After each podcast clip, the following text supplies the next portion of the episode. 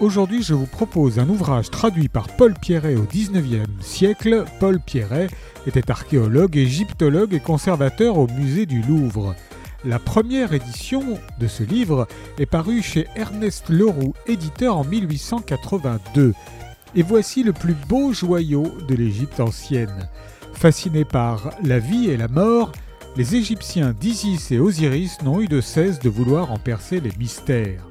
Le livre des morts des anciens Égyptiens, dont le titre initial signifie Sortir au jour ou la sortie vers la lumière du jour, est un recueil d'incantations et de prières, écrites tantôt sur des sarcophages, des papyrus ou même des bandelettes, dont le but est de guider le défunt dans l'au-delà, puisque le voyage de l'âme continue sa route après notre disparition.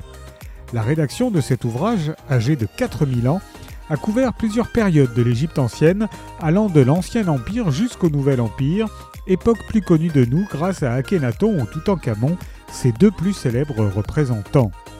Livre initiatique par essence, le livre des morts des anciens Égyptiens est toujours fascinant et moderne. Le livre des morts des anciens Égyptiens de Paul Pierret est paru chez Hugo Poche.